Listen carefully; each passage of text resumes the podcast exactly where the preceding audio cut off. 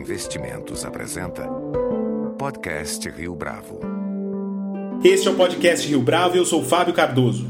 Em meados do século passado, o significado de investimento a longo prazo no Brasil representava essencialmente a aquisição de imóveis e, no máximo, a manutenção de uma caderneta de poupança. Num país de economia instável e com juros galopantes, essa parecia ser, grosso modo, a estratégia mais indicada para que os ganhos e conquistas de toda uma vida não fossem perdidos. Felizmente, de uns tempos para cá, para além da contribuição compulsória, a previdência complementar aparece como alternativa consciente, viável e rentável a longo prazo. Para falar a respeito desse tema, nosso convidado do podcast Rio Bravo de hoje é o economista Fábio Jambiage, que nos últimos meses tem assinado uma série de artigos para o jornal Valor Econômico sobre a importância da previdência e os seus benefícios para um país que, nas palavras do nosso entrevistado, precisará se adaptar a uma nova realidade se os juros voltarem a cair. Fábio Jambiage, é um prazer tê-lo conosco no podcast Rio Bravo. É um prazer meu também. Uhum. Fábio, no primeiro artigo de uma série de textos que você escreveu sobre previdência complementar para o valor econômico, é, você destacou, destacou o seguinte: a parcela da sociedade capaz de poupar terá de mudar seus hábitos se, ao se aposentar, pretender ter a mesma renda que até agora vinha sendo garantida por taxas de juros elevadas. Por que esses hábitos de poupança terão de ser outros daqui para frente? Uma boa pergunta, tá? Mas vamos, eh, antes de eh, nos aprofundar nisso, esclarecer uma distinção fundamental. A gente está falando aqui de questões de longo prazo, eh, não de 2015 especificamente. Por que o esclarecimento é importante? Porque todos os sinais são de que, tomando como referência a situação de agora, os juros em 2015 serão superiores aos de hoje. A taxa Selic e provavelmente também as taxas longas, tá? Por questões internas e também por questões externas associadas à perspectiva de elevação dos juros nos Estados Unidos, tá? É, agora, no longo prazo, se a gente tiver como referência um horizonte daqui a 10, 20 anos, né? Num país que tenha dado certo, ponto de interrogação, tá? mas num país que tenha dado certo, é, é a premissa desses artigos que estou escrevendo, é, não faz sentido imaginar que o país estruturalmente tem que é, ficar viciado em taxas de juros reais de 6% ao ano, que por qualquer parâmetro de comparação internacional de país que tenha dado certo, são certamente muito elevadas, tá? Bom, então, neste cenário de longo prazo, o que, que vai acontecer? Os juros não farão, na intensidade dos últimos 30 anos, eh, o papel eh, de eh, acumulação que tiveram nas poupanças individuais eh, depois de 1990, mais ou menos. A gente teve entre 1990 e recentemente, 25 anos por aí, uma taxa de juros extremamente elevada. Desde o começo dos anos 90 até agora a gente eh, teve uma fase que historicamente vai ser conhecida como uma fase de juros muito elevados. Quando daqui a 50 anos os historiadores se debruçaram sobre o período vão, vão ver que havia um, um, elemento distintivo da economia brasileira de taxas de juros muito elevadas. Muito bem. Então vamos imaginar um, um caso muito simples, tá? Alguém que comece a contribuir aos 20 anos eh, se aposente aos 50, tá? E, eh, digamos, tipicamente, uma mulher que pode se aposentar com 30 anos, tá? De contribuição. E depois eh, viva até os 80 anos. Então, a pessoa poupa durante 30 anos e depois faz saques durante 30 anos. Então, eh, se a taxa de juros for nula, uma poupança mensal de mil reais vai permitir à pessoa dado que o número de anos de poupança é igual ao número de anos de retirada, um saque mensal de mil reais. A conta é, é, é imediata e muito simples de fazer. Agora, se há uma taxa de juros que remunera essas aplicações maior do que zero, então, para fazer a mesma retirada de mil reais, eu não preciso colocar mil reais todo mês, porque uma parte desse esforço virá dos juros que vão ser incorporados àquelas aplicações, tá? Então, é, isso pode ser ruim para o país, no sentido de que pode estimular investimentos, etc., mas certamente é bom do ponto de vista do poupador. Então, quanto maior for a taxa de juros, menor vai ter que ser o esforço eh, daquilo que eu deixo de consumir e tiro do meu salário para contribuir todos os meses. E o fato é que a gente ficou meio viciado nesse arranjo, não é? no sentido de que eh, com taxa de juros de 6%, os juros fazem uma parte substancial desse eh, esforço. Tá? O quão viciado uh, essa sociedade, que é, essa parcela da sociedade que é capaz de poupar, ficou viciada nesse arranjo? É, viciada no, no seguinte sentido, de que com os juros de longo prazo passando a ser inferiores a 6%, eles foram recentemente, mas por um período curto, agora voltaram a subir um pouco, mas num país onde os problemas que ainda nos afligem eh, tiverem sido superados, eh, aí estaríamos falando de juros de 3 ou 4% ao mês, eh, ao ano, desculpe, tá? em termos reais. Então, eh, nesse caso, as aplicações mensais terão que aumentar bastante para eh, compensar essa taxa de juros. E cruzando com outro levantamento, uma outra análise que você fez há algumas, alguns anos eh, sobre a transição demográfica, qual deve ser o cálculo da população mais jovem em relação a esse tipo de investimento futuro? Olha, é, em relação à população jovem, é, há sempre um, um problema estrutural a superar que é difícil convencer o, o jovem é? a poupar porque o jovem se acha imortal. É? Se eu chego para um adolescente de 15 anos ou um jovem de 18 anos, olha, você precisa começar a poupar de agora, a partir de agora, porque um dia você vai ter 70 anos. Ele vai dizer, oh, cara, não vem com esse papo de velho, que esse negócio de aposentadoria não é comigo não, tá? É, mas o futuro um dia chega, tá?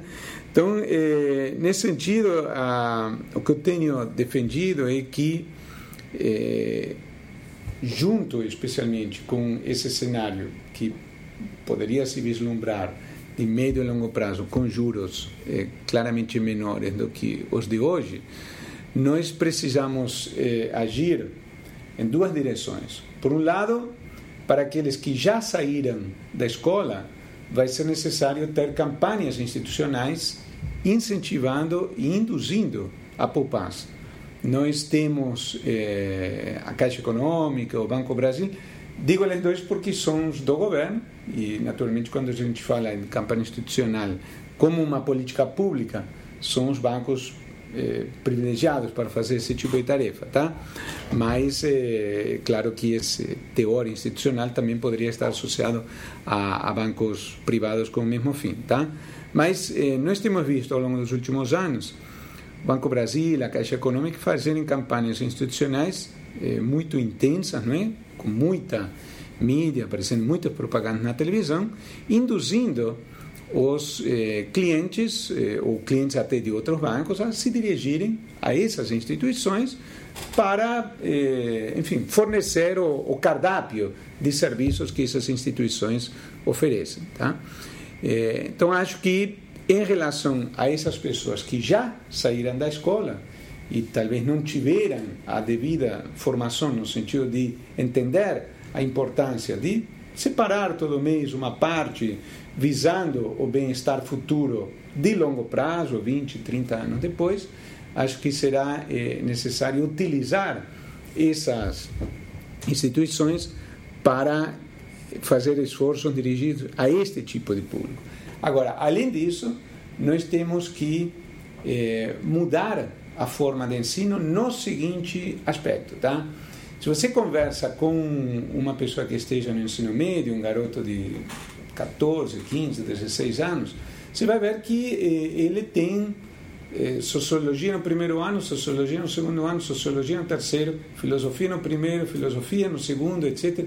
Já bem, não há nada contra o ensino dessas eh, matérias. Tenho essa, essa ideia de que você precisa ter uma boa formação, inclusive já desde o ensino médio na minha cabeça. Está claro, não, não quero que isso apareça eh, como algo contra o ensino dessas matérias. Mas é necessário ensinar mais matemática para a garotada, voltada para esse tipo de discussões. Acho que é um absurdo tá, que eh, o estudante, o jovem, né, o adolescente, seja submetido a, a esse tipo de matérias. Às vezes, a gente sabe, dadas com um componente ideológico é, muito forte, tá? associado a ideias, às vezes, até é, de inspiração marxista, etc., que eu acho que, honestamente, tem pouco a ver com o que gera progresso no mundo de hoje, especificamente.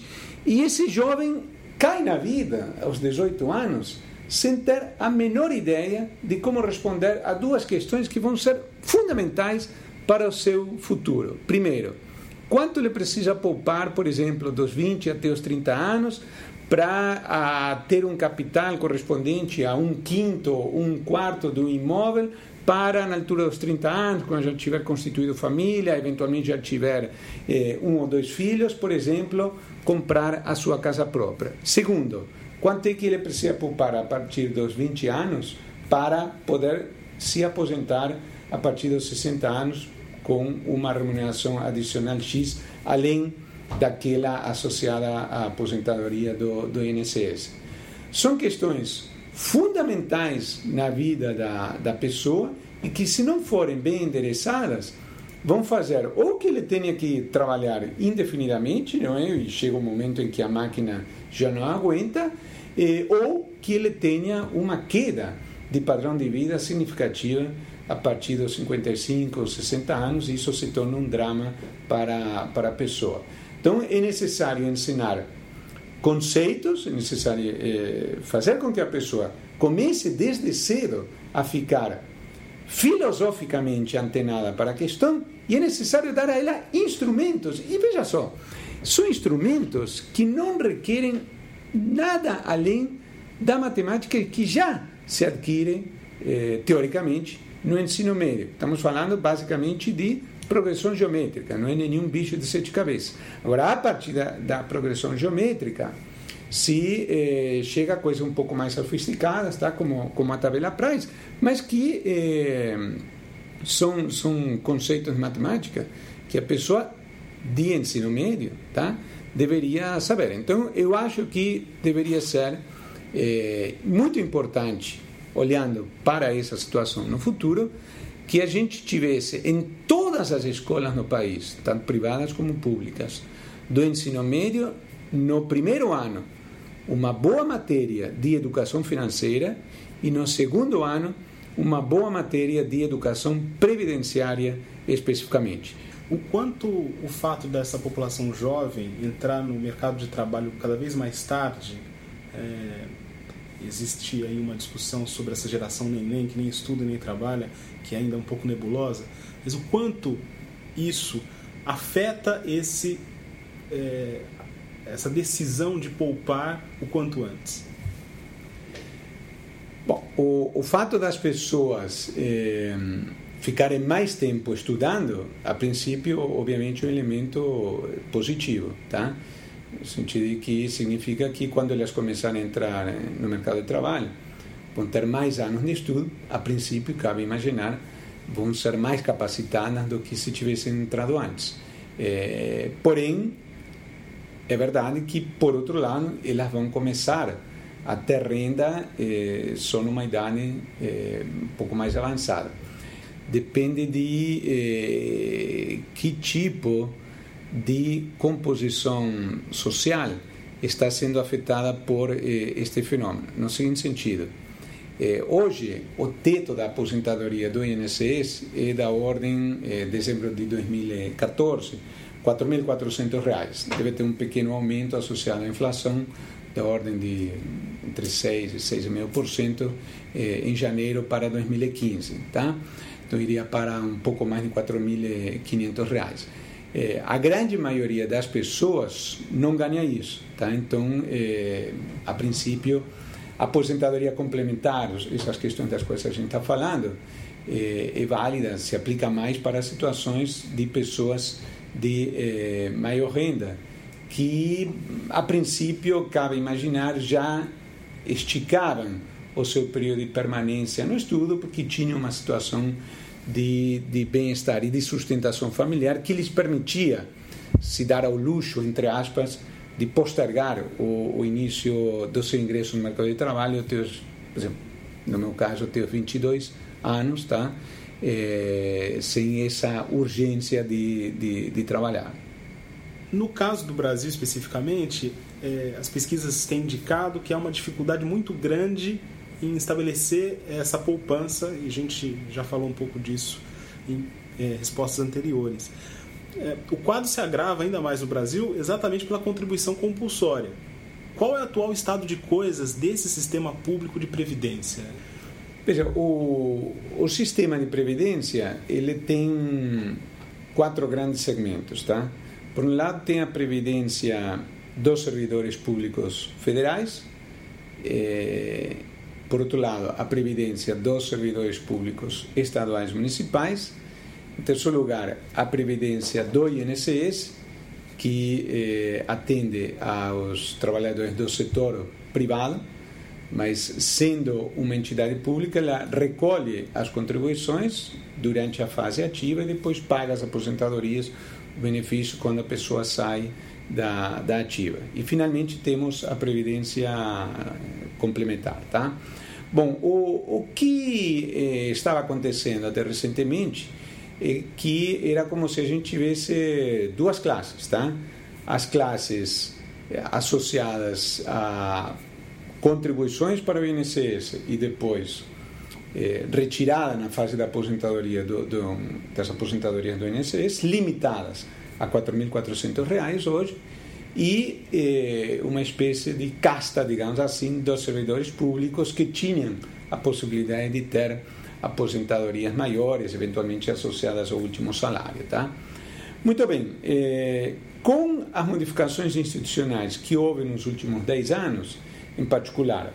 A aprovação da reforma previdenciária dos servidores públicos no começo do governo Lula em 2003 e principalmente a aprovação eh, no começo do governo Dilma em 2011, 2012 eh, do Fundo de Previdência dos Servidores da União, isso mudou no sentido de que, não para aqueles que já estavam na ativa, mas para aqueles que ingressaram no sistema público a partir da aprovação da lei, é, e na prática como se as regras do INSS valessem para, para todo mundo, que é uma coisa é, justa do ponto de vista do, do, do país e da igualdade entre grupos sociais, tá? Então, quem ingressa no setor público, no governo, hoje passa uh, a ter aquela limitação da aposentadoria garantida, né?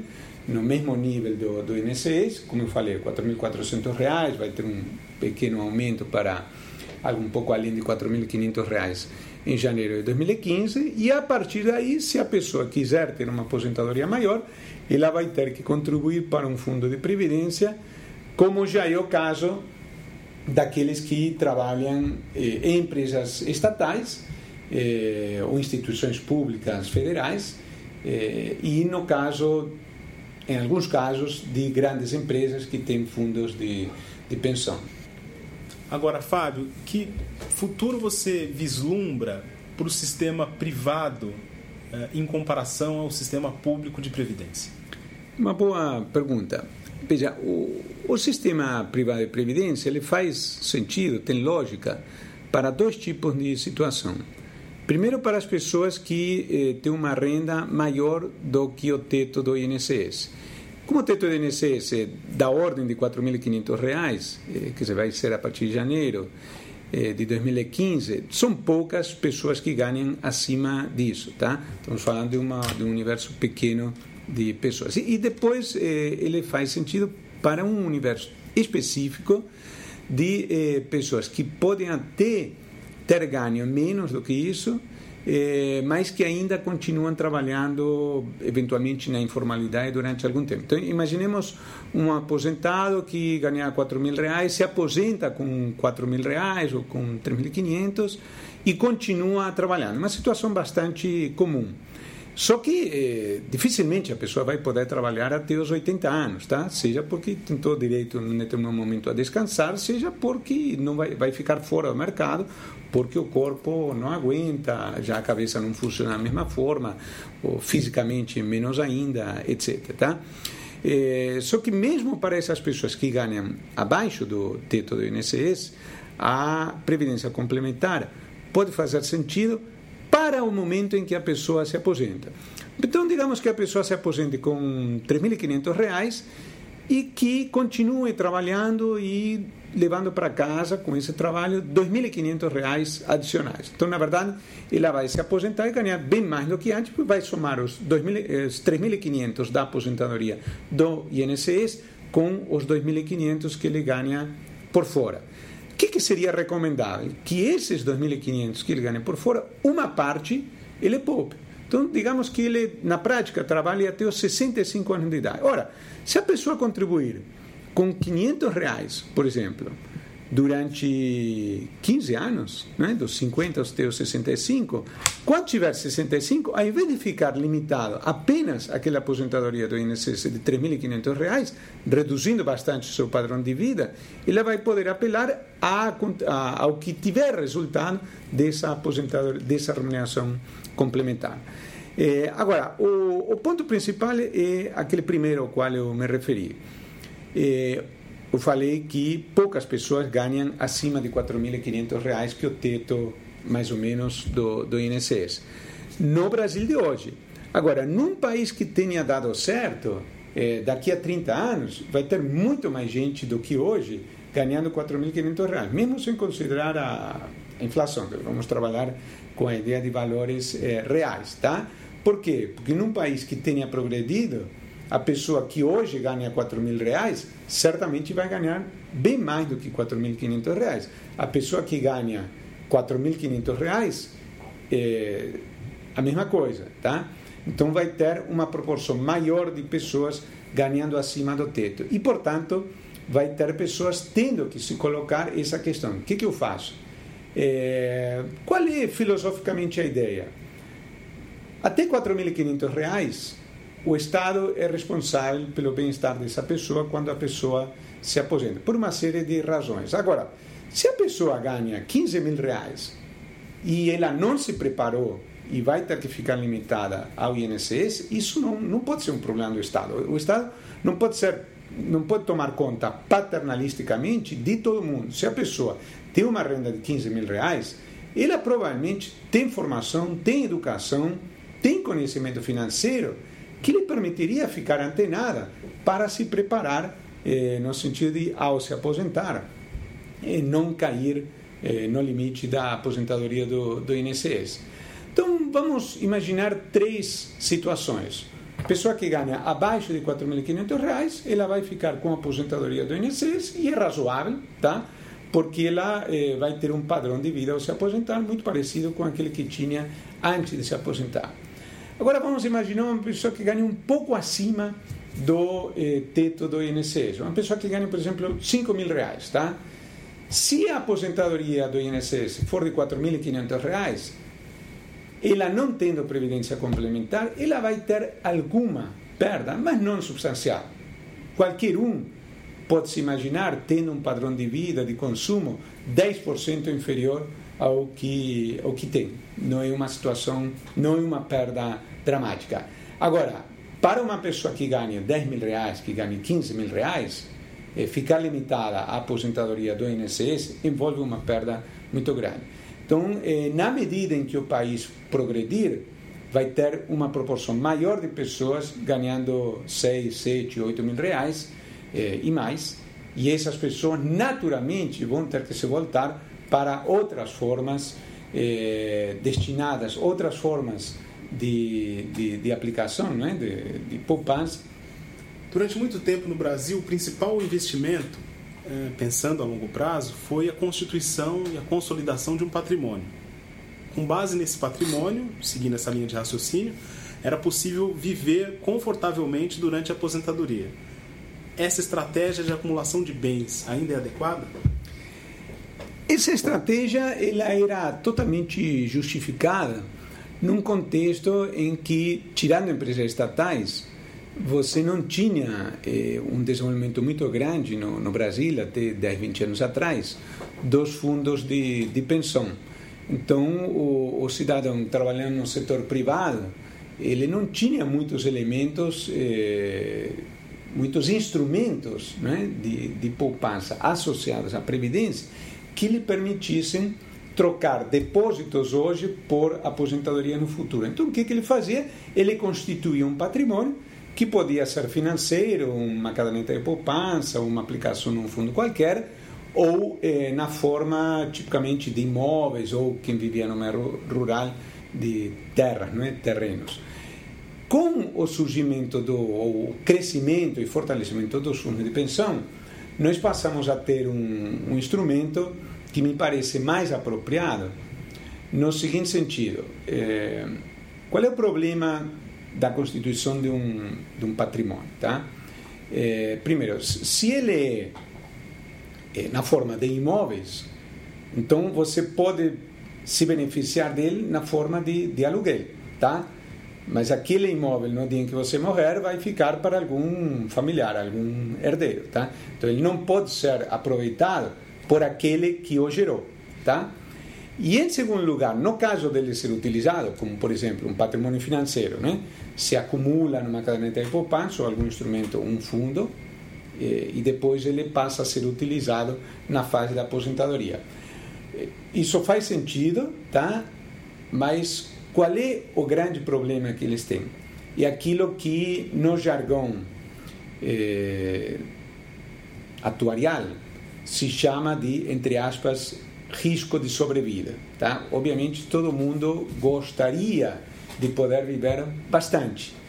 Só que aí passa a ter o problema daquilo que eh, jocosamente o Jorginho Guinle, né, que era um, uma pessoa membro da, da alta sociedade dos anos 50, 60, 70, né, herdeiro de uma das principais fortunas da época, e era uma pessoa que era um, bom vivano e, e, gostava de viver muito bem, tinha uma vida muito glamurosa, namorou algumas das principais atrizes do Brasil, inclusive do mundo, no, no mundo do jet set internacional, etc.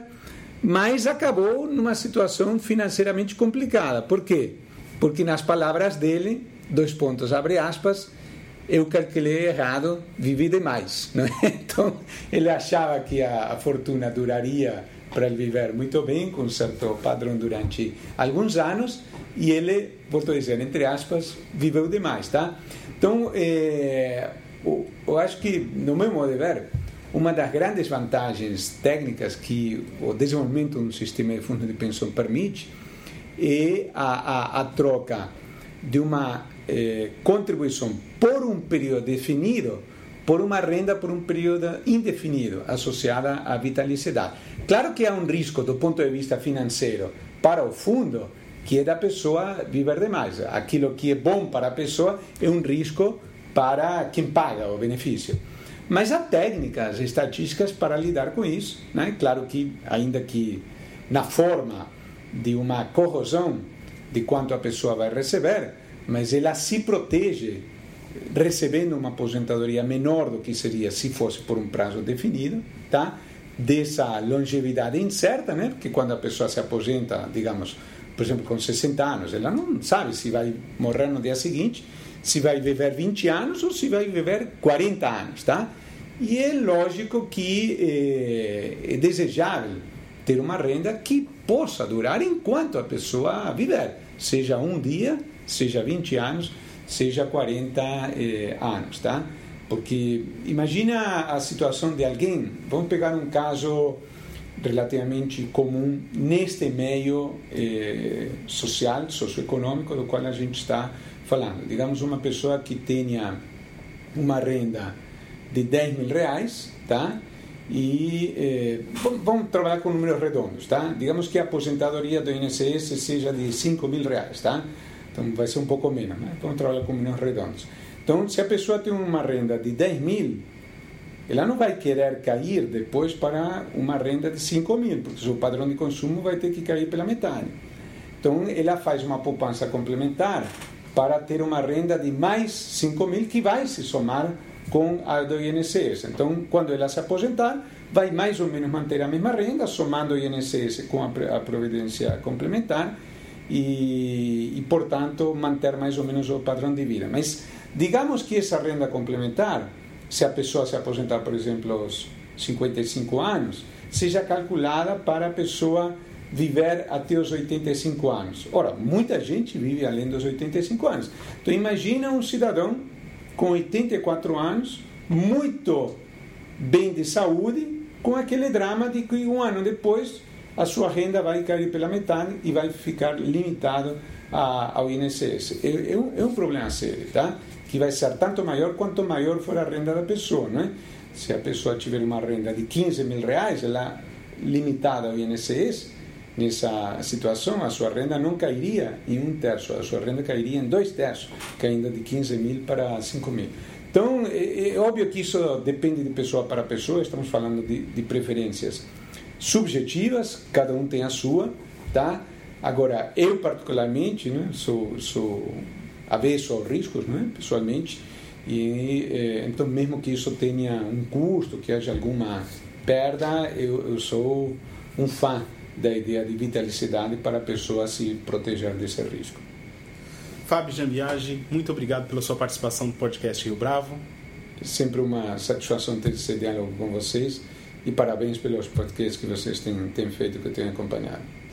Com edição e produção visual de Leonardo Testa, este foi mais um podcast Rio Bravo. Você pode comentar essa entrevista no SoundCloud, no iTunes ou no Facebook da Rio Bravo.